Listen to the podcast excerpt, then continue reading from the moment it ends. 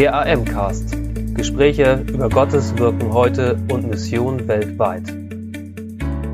Herzlich willkommen, liebe Missionsbegeisterten da draußen. Einmal mehr eine Sonderfolge unseres Podcasts zur Situation an der ukrainischen Grenze und Einblicke darin, wo Menschen helfen. Heute nehmen wir euch mit rein einmal ins Koordinationsteam, das die Vermittlung von Flüchtlingen an freiwillige deutsche Unterkünfte vermittelt. Und dann haben wir zwei Einblicke in zwei unserer Teams, die gerade unterwegs sind zur oder von der ähm, ukrainisch-rumänischen Grenze, um Hilfsgüter hinzubringen und Flüchtlinge herzuholen.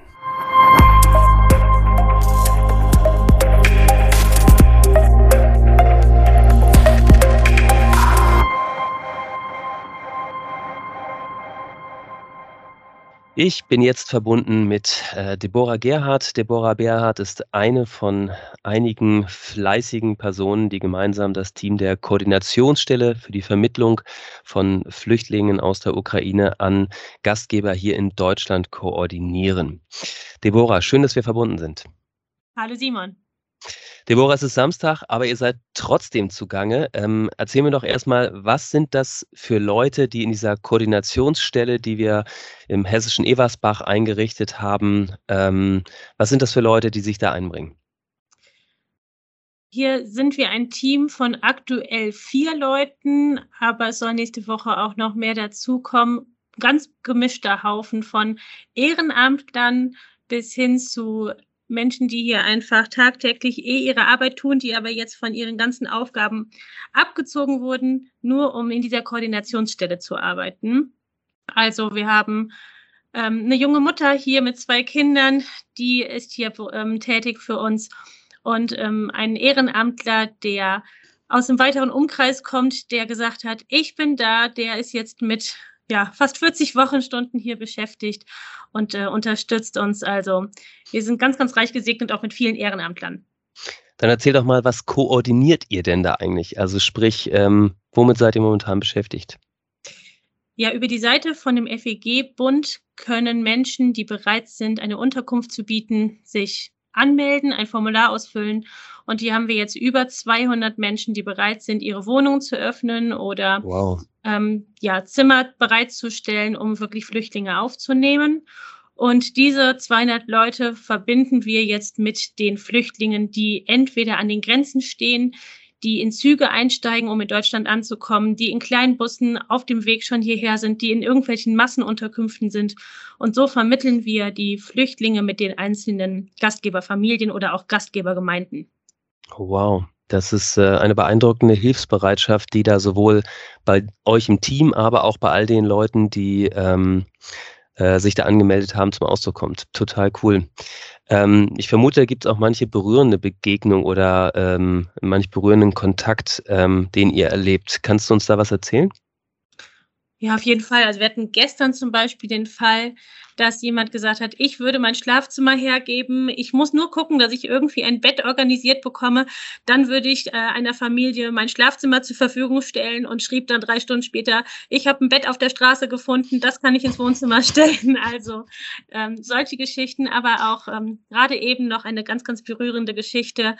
Ähm, eine Frau hatte eine E-Mail geschrieben, dass sie eine Frau aus der Ukraine kennt, die mit ihrem 15-jährigen Sohn jetzt gerade irgendwo auf dem Weg ähm, nach Deutschland, nach Hamburg ist. Und ähm, dass aber das Kind eine Krebsdiagnose hat und auch schon eine Chemotherapie hinter sich hat, aber sie wüsste nicht, wie es dem Kind an sich geht. Und äh, sie selbst hätte nur Platz für eine gute Woche für diese Frau mit dem Kind. Und dann war es so, dass wir den Kontakt hergestellt haben zu einer Familie, die auch im Hamburger Raum wohnt. Und sie selbst arbeitet ähm, an der Uniklinik in Hamburg wenn ich das richtig verstanden habe, auch in der Onkologie. Und das war ein Gänsehautmoment und hm. wir haben eben hier erstmal ein paar Tränen verdrückt. Ähm, ja, das ist einfach so Wahnsinn, was man einfach mitbekommt, was Gott hier einfach auch regelt und ja, wie der seine Hände damit drin hat. Das ist grandios. Wow, ja, das berührt mich. Ich merke das. Äh genau, ich äh, merke bei all dem, was uns an Leid, aber auch an, äh, an Hilfsbereitschaft und auch so an Gottes Wirken begegnet, äh, genau, merke ich, dass ich auch nah an den Tränen bin. Ähm, sag uns doch, wo können wir für euch als Team beten? also wir merken immer wieder, dass wir in unsere Grenzen kommen. Wir können nicht alle Fragen beantworten. Ähm, natürlich fragen die Menschen, wie lange, äh, also die, die Menschen, die Unterkunft bieten, wie lange bleiben die Leute? Und wir wissen es nicht.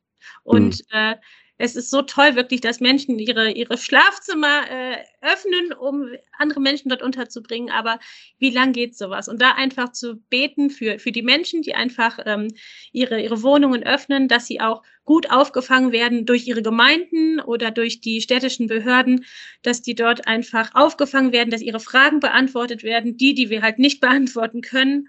Und ähm, genau, für uns als Team, dass wir uns gut reinfinden. Wir müssten eigentlich erstmal uns drei Wochen einschließen und überlegen, okay, was ist jetzt das richtige Konzept? Aber dazu haben wir keine Zeit, weil es brennt jetzt und deswegen könnt ihr für Ruhe und Gelassenheit bitten und für Weisheit, dass wir die richtigen Dinge einfach zur richtigen Zeit jetzt beschließen und besprechen und dann auf den Weg bringen können, damit wir auch den Gastgebern sagen können, woran sie einfach auch sind. Aber Fakt ist, es ist kein Sorglospaket. Wir können sie nicht mit allem drumherum in Watte einpacken, sondern es ist einfach für alle Leute eine echte große Herausforderung.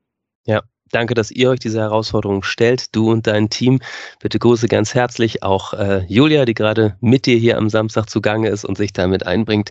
Herzlichen Dank euch an dieser Stelle.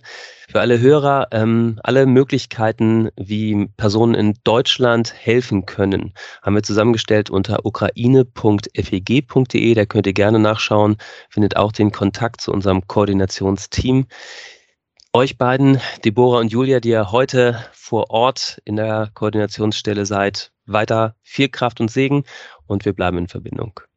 Alles klar. Vielen Dank, Simon. Ciao.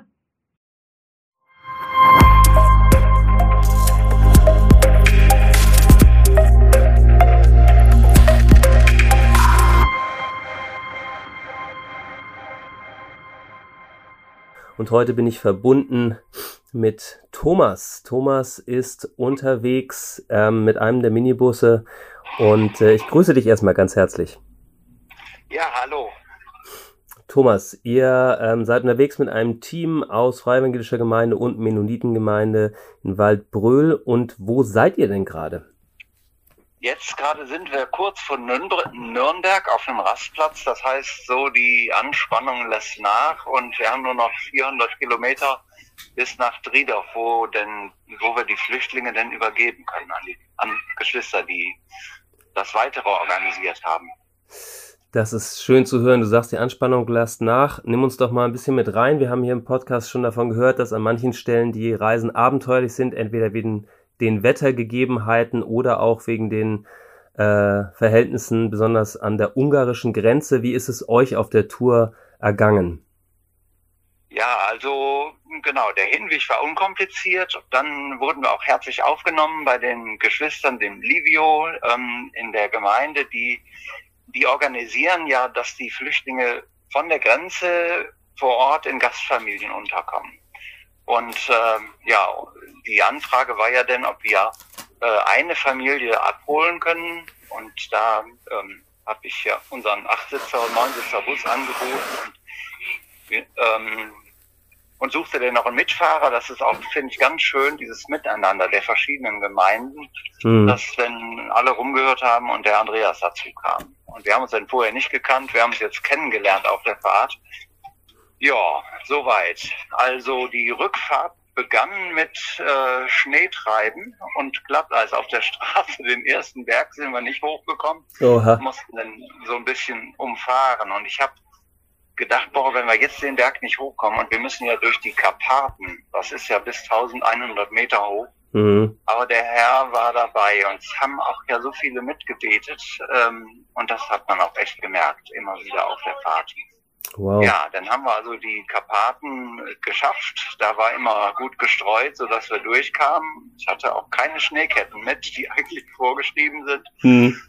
Ähm, und dann vor der rumänischen Grenze, da haben wir, ähm, eigentlich waren wir recht dicht dran, aber dann ging es überhaupt nicht mehr vorwärts. Mhm. Scheinbar hatte Ungarn die Einreisebestimmungen geändert, so und dann, äh, wir haben später be äh, beobachtet, dass teilweise die Abfertigung ähm, 40 Minuten für ein Fahrzeug war. Mhm. Und äh, das hieß, dass wir die wir waren so abends um halb acht an der Grenze ähm, und das wurde dann immer später und immer eisiger. Ähm, und ja, bis wir dann äh, am nächsten Morgen standen wir dann immer noch an der Grenze. Wir, hm. ähm, und letztendlich ähm, waren wir dann am nächsten Mittag um zwölf fertig mhm. ähm, zur Weiterfahrt. Und die Nacht war also wirklich hart. Mhm. Jetzt habe ich eben noch vergessen zu sagen, als wir, bevor wir losfuhren, war die Frage,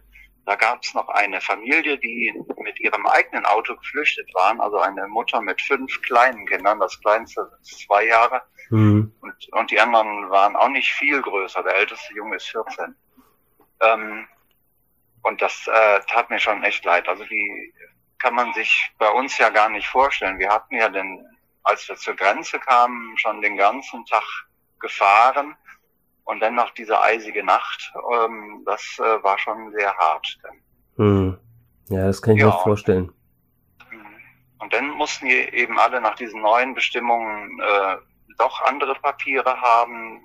Das war alles eigentlich vorher abgeklärt mit dem ungarischen Konsulat, dass sie das akzeptieren, aber dann hinfällig. Und ja, und dann haben wir, aber das, äh, ich habe es immer so geschrieben in unserer Gemeindegruppe mhm. und die haben dann dafür gebetet und ich war mir dann auch sicher, dass das klappt. Also das hm. so mit dem Gottvertrauen. Schön. Hat denn auch geklappt. Und als wir denn alles hatten, dann haben wir noch einem anderen Auto Starthilfe gegeben und da war, habe ich gesehen, es kommt Kühlwasser aus dem Auspuff. Oha. Zylinderkopfdichtung kaputt, genau. Ja, und dann haben wir halt wieder, also dann sind wir bis ins nächste Hotel gefahren hm. und haben da mal erst äh, uns wieder zivilisiert und mhm. übernachtet und heute Morgen dann gefrühstückt und los. Alles klar. Eine lange Tour habt ihr hinter euch. Ihr seid äh, der ähm, rumänischen Gemeinde, die ähm, ganz viele Flüchtlinge aufnimmt, mit vielen freiwilligen Helfern zugange ist, begegnet. Erzähl mal, wie, wie habt ihr es dort erlebt? Also wir sind spät angekommen, weil mhm. ähm, bevor ich losfuhr, hatte ja ich noch ähm, die Information, dass Schuhe und Socken gebraucht werden, weil mhm. die Leute, die so im Schneematsch über die Grenze kommen, einfach ähm, durch Näste und kalte Füße haben. Und dann äh, war noch, ich hatte so für den Hinweg wirklich mein Auto mit Schuhen und Socken und Decken gefüllt. Okay. Und die haben wir, die haben wir dann da abgeladen. Da waren dann auch, das war gut organisiert. Die ich denke mal, Jugendkreis, die jungen Leute, die da waren, haben alle kräftig ausgeladen. Man habe schnell noch meine Tasche vorne reingestellt, damit die nicht auch weg ist. Ähm, das, genau, das haben wir richtig gut organisiert. Mhm. Mhm. Welche gab es ähm, entweder in der Zeit in der Gemeinde oder an der Tour entlang der Grenze oder auch mit euren Mitfahrern Begegnungen, die dich besonders berührt haben? Also ganz besonders berührt hat mich natürlich eben, als ich äh, bei einem kurzen Zwischenstopp äh, mit dem Andreas äh, mich abgesprochen habe. Also der Andreas hat dieses äh, andere Auto gefahren, ne, mhm. wo die ähm, Frau mit ihren Kindern drin ist. Die hatten die Nachricht gekriegt, dass ein Familienangehöriger in den Kriegshandlungen umgekommen ist. Ja. Das ist natürlich dann heftig. Mhm. Ja. Mhm. Ja, und die Familie, die in meinem Bus ist, wir sind uns jetzt auch äh, immer näher gekommen. Das ist so eine ganz fröhliche Fahrt gewesen. Und die wollten eigentlich auch gar keine Pause mehr machen. Die sitzen jetzt auch schon wieder alle im Auto. Mhm. Der Papa ist vorgefahren und äh, der ist jetzt schon da. Und dann es gibt's natürlich nachher ein freudiges Wiedersehen. Hm, schön. Du hast gesagt, dass die Familie, die du dabei hast, bereits untergebracht ist. Das ist, wenn ich es richtig äh, in Erinnerung habe, in Kooperation mit einer Gemeinde hier in Deutschland, dass die Gemeinde, äh, dass die Familie untergebracht wird, richtig? Ähm, ja, wir geben die in Driedorf ab. Mhm. Und ich denke, dass die Paten, die die mit nach Hause nehmen, ähm, die da abholen. Aber mhm. so ganz genau weiß ich jetzt noch nicht, wie das ablaufen wird. Mhm. Aber es ist alles bestens organisiert. Also das, da bin ich mir sicher. Hm, das ist schön. Sag uns doch noch zum Abschluss, Thomas, ähm, was liegt dir auf dem Herzen, wo du sagst, da können unsere Hörer besonders für beten? Sei es für Transporte, sei es für die Partnergemeinde, sei es für die Flüchtlinge oder die Situation. Ja, also die Menschen, die tragen ja ein Riesenpaket. Die hinter, lassen ja alles hinter sich. Also hm. ich habe so, als wir äh, in Rumänien ankamen und wo wir so uns das erste Mal gesehen haben, schon empfunden, dass die die Kinder, die haben ja ihre Freunde, Schule, alles mal erst hinter sich gelassen mhm. und ähm, machen sich dann auf in eine andere Welt. So, klar, die freuen sich jetzt auf den Papa, aber die trauern auch um ganz viel. Und ich denke, wir, wir können bestimmt für die Familien beten mhm. und, äh, und dafür beten, dass, dass wir die auch gut begleiten können und mit dem richtigen ja so sensibel genug sind, ne, um, hm. um das auffangen zu können an Fragen, was ist. Hm. Ja. Ja, und für den Krieg kann man natürlich auch beten. Ne? Ja. Ja. Ich danke dir ganz herzlich, dass du uns einen Einblick gegeben hast. Ich wünsche euch Kraft für die letzte Strecke der Tour. Ähm, danke für allen Einsatz. Bitte grüßt die ganzen, äh, die Mitfahrenden. Ähm, egal ob äh, deutsch oder ukrainisch, ganz herzlich. Und ähm, ja, wir beten weiter für euch ähm, und äh, ja, bleiben verbunden in dem, was wir tun, was wir beten, wo wir helfen. Danke dir. Danke, ja, und tschüss.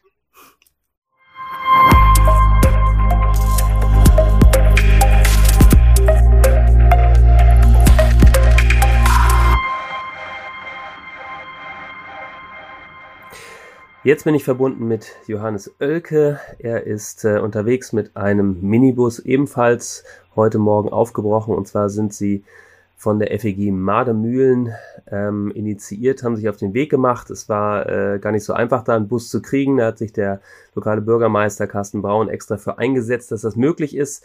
Johannes, ähm, von wo seid ihr losgefahren? Was habt ihr schon an Strecke hinter euch und was habt ihr vor euch?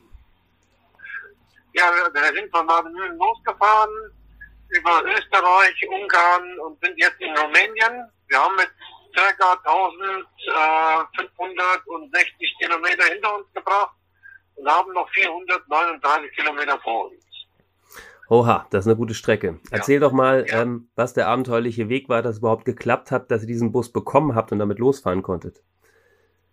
Ja, also da habe ich etwas weniger, also ja, der sitzt noch Willi, der fährt momentan. Und ähm, also mit dem mit dem Bus bekommen habe ich etwas weniger zu tun gehabt. Das war eher die Aufgabe von Jupp.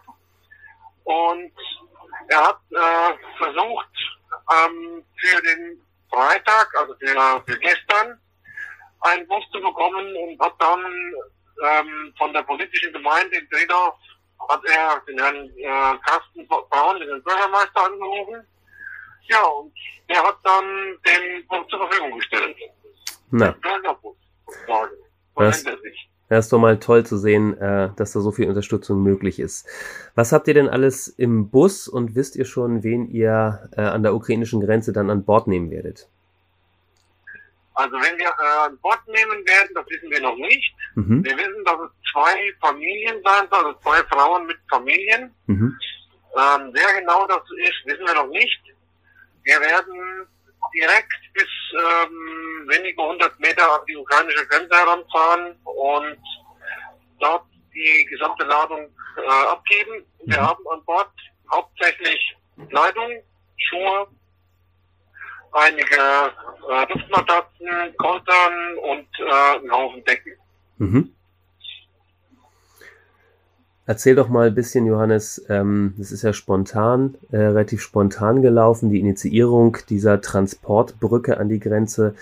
Ähm, was hat dich motiviert, da mit dabei zu sein und dich auf eine 2000, Meter, äh, 2000 Kilometer weite Reise zu machen?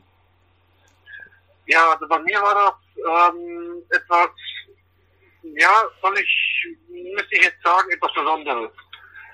Und zwar, ähm, habe ich vor einiger Zeit ein, eine, wie soll ich sagen, in, in meinem, in meinem Einzelhandel eine Windkraftanlage übernommen und hatte schon Angst, dass das nicht klappt. Und das hat aber alles extrem gut geklappt. Dann habe ich vor einigen Tagen im Gebet ähm, einfach gesagt, dass ähm, wenn er etwas zu tun hat, dass er mich doch einfach ansprechen soll. Hm. Ja, und dann hat, dann hat vor einigen Tagen, ähm, das war initiiert durch Alfred Stahl, weil, also Jupp, Jupp hatte in der Gemeinde Mademühlen, in der feuerwehrlichen Gemeinde, äh, gefragt, ob ähm, Bereitschaft da wäre, zu helfen. Und dann ist Alfred Stahl ähm, abrupt mein Name eingefallen.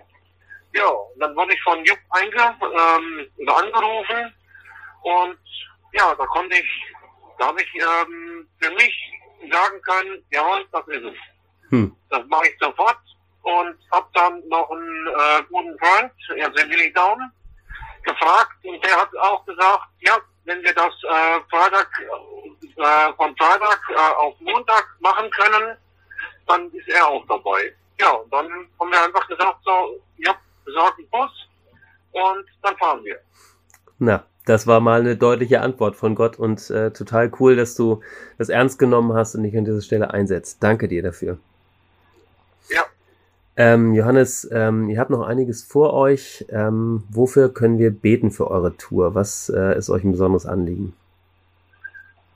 Ja, wofür können wir beten? Also im Moment, also die Tour selbst, dass wir ankommen, da sage ich einfach mal, da, das, das läuft momentan richtig gut.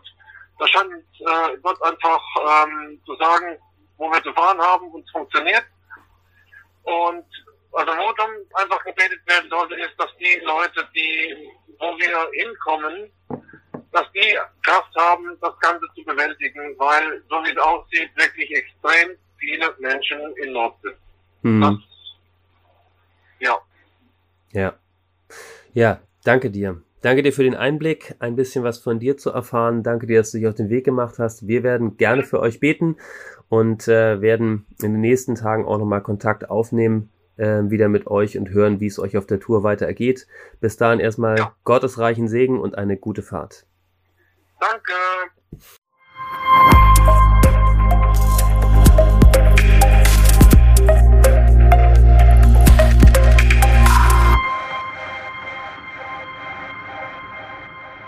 Zum Schluss noch ein kurzes Update von Stefan Schupalla, von dem wir mehrfach schon berichtet haben im Podcast. Sie sind inzwischen über die ukrainische Grenze gekommen und haben die letzte Etappe vor sich. Einen wunderschönen guten Morgen. Kurz Update von unserer Seite. Wir sind vor ungefähr einer Stunde äh, oder eineinhalb Stunden in Budapest gestartet und sind auf dem Weg nach Wien und von Wien aus über Nürnberg nach Frankfurt und dann nach Marburg. Wir werden so ungefähr neun Stunden dort sein, um 19 Uhr, ohne Pausen, mit Pausen wahrscheinlich ein bisschen später. Ähm, die Situation hier ist gerade so, dass mittlerweile in Ungarn und auch Österreich schon so viele Menschen tanken, dass mittlerweile die Zapfsäulen leer sind. Das haben wir auch gerade eben erlebt. Ich war an einer Zapfsäule, da konnte ich nur 20 Liter tanken, bei der anderen nur 18 Liter. Und äh, wir sind zum Glück fast ganz voll mit dem Sprit. Und ich habe mir gedacht, es macht mehr Sinn, möglichst weit weg von der Grenze zu tanken, weil an der Grenze wahrscheinlich alle tanken. Aber selbst hier ähm, war schon fast äh, der, die Zapfsäule leer. Aber wir sind jetzt fast voll mit dem Tank und wir sollten bis nach Deutschland kommen, zumindest bis äh, zu, zu nach der Grenze, wo wir tanken können. Die Spritpreise sind extrem nach oben gestiegen. Man zahlt in Rumänien, in Ungarn, in Österreich für den Gesundheit, für den Liter Diesel über zwei Euro. Also für, für Österreich Diesel über 2 Euro ist echt heftig. Ähm, und das wird auch wahrscheinlich so bleiben. Das heißt, für, für alle, die ähm, diese Fahrten einplanen, äh, da reichen von hier nach Jasch, glaube ich, keine 600 Euro mehr mit allem. Da muss mittlerweile mit mehr Geld gerechnet werden, weil die Spritpreise einfach so extrem nach oben steigen. Zudem sollten im besten Fall auch Ersatzkanister einfach mit eingepackt werden. Äh, und das schon ab, ab, ab Anfang im besten Fall dass man im Notfall, gerade mal, wenn man an der Grenze 13, 14 Stunden im Stau steht und so weiter, einfach noch ein bisschen Reserve, Benzin oder Diesel mit hat. So viel dazu und ich wünsche euch noch einen gesegneten Tag.